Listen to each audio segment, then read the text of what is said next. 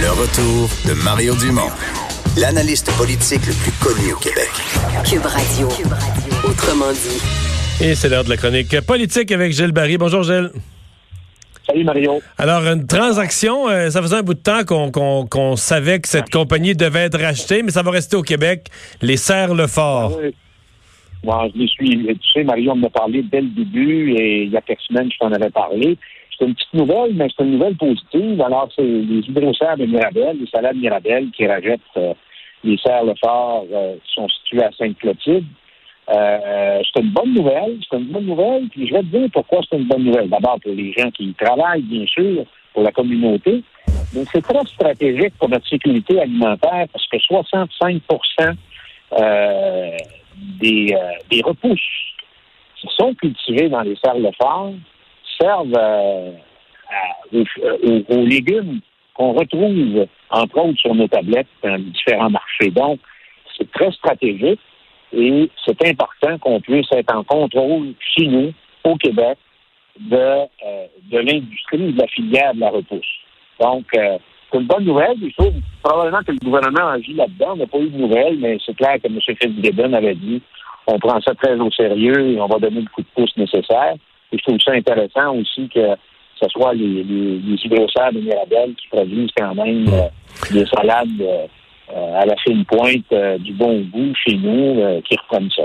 Mais Gilles, quand tu, tu utilises l'expression la sécurité alimentaire, là, bon, moi je sais de quoi tu parles parce que je m'intéresse à ce sujet-là, mais, mais j'ai l'impression que dans le public, il y a une bonne partie des gens, en 2020, là, la sécurité alimentaire, euh, de la bouffe, il y en a à l'épicerie, tu comprends? Toi, tu habites dans un quartier, là, puis euh, tu prends le boulevard, tu tournes deux rues, trois, trois lumières à gauche, il y a une épicerie. Puis, euh, les gens se posent plus ces questions-là. On prend pour acquis qu'il manque quelque chose, euh, il manque un légume, il manque un fruit, il manque de la viande, il manque quelque chose. On va à l'épicerie, on l'achète.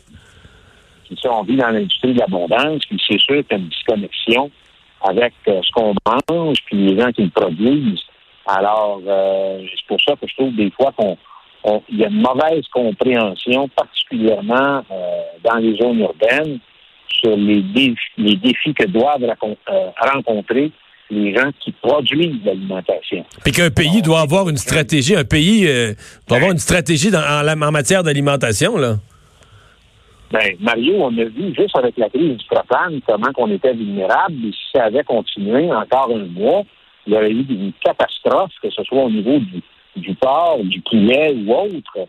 On aurait vu l'impact là euh, dans les épiceries. Ça, c'est très clair. Alors, écoute, Mario, euh, je veux tomber sur un sujet qui est pas mal euh, qui, qui soigne après le, euh, le super mardi. Je qu'on se reparle un peu de ce qui s'est passé hier.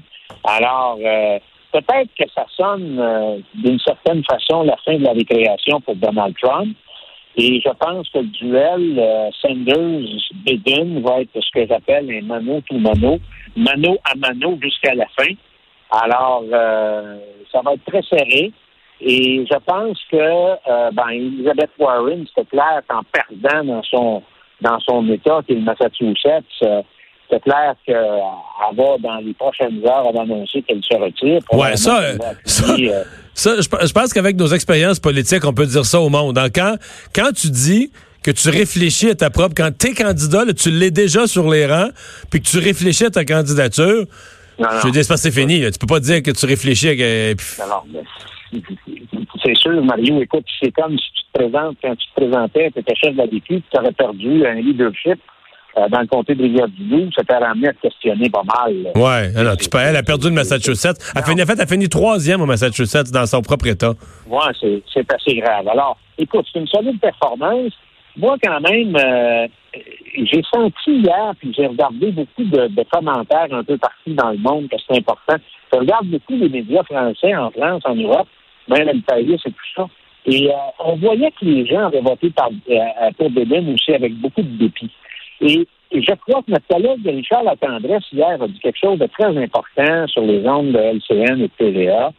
Il nous a dit, lui, il était profondément impressionné, Mario, par la mobilisation qu'a fait Bernie Sanders. Il dit, écoute, des stades à C'est 10, sûr. 15 000, il en a fait en, en là.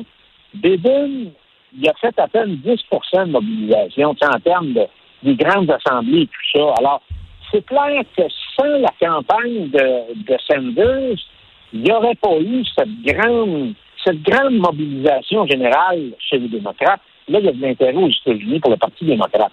Le piège, Mario, et je vais répéter ça, puis je vais te donner des exemples à partir du Québec.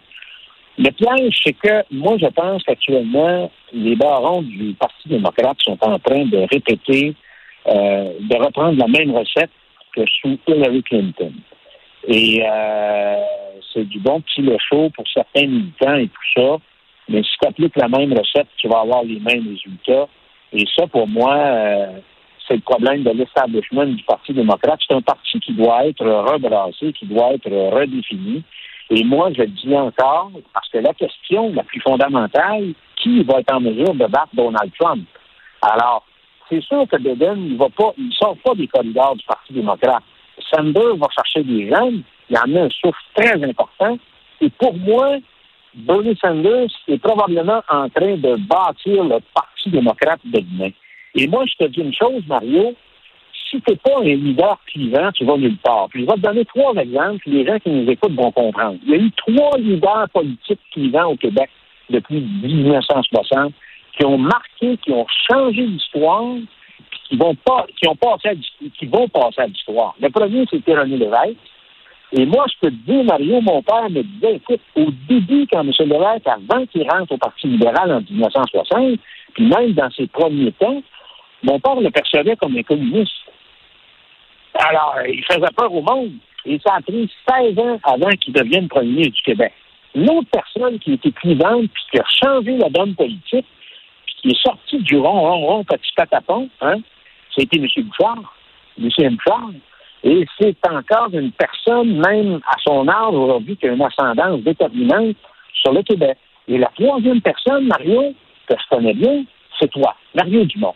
Quitte le Parti libéral sur une crise politique importante, fonde un parti politique, adhère au camp du oui, et son parti qui se transforme en cours de route est repris par François Legault et forme un gouvernement. Alors, si n'es pas une personne qui est en dehors du cercle politique, comme le définit bien Max Weber, qui est un sociologue qui a bien défini c'est quoi les qualités d'un homme politique pour changer les choses, si tu n'es pas clivant, tu peux pas changer les choses. Et Bernie Sanders, il est clivant. Alors, pour moi, face à Trump, la personne qui est le mieux placée pour le battre, c'est définitivement Sanders. Et ça devrait inspirer, Mario, les campagnes au leadership au Québec. Et eux autres, ils sont vraiment dans le chaud qu'on sert des petits chats. Après la traite des vaches à 5 heures, on entend parler de rien. Euh, c'est silencieux, c'est discret. Ça mais là, de vernis, de. Mais là, Alexandre Cusson, Alexandre Cusson a eu son bulletin, je pense, aujourd'hui, accepté, est officiellement candidat. D'après moi, là, là, ça va partir. Oui, mais Mario, la, le vote a lieu au mois de juin pour les deux partis. Il n'y a même pas eu un rassemblement non, c'est vrai. Qui a, qui, a, qui a, suscité l'œil du Québécois pour regarder ça. Ça va ça commencer. Ça va commencer à presser. Hey, mais, merci beaucoup, Gilles. Au revoir. Okay, Mario. Gilles Barry.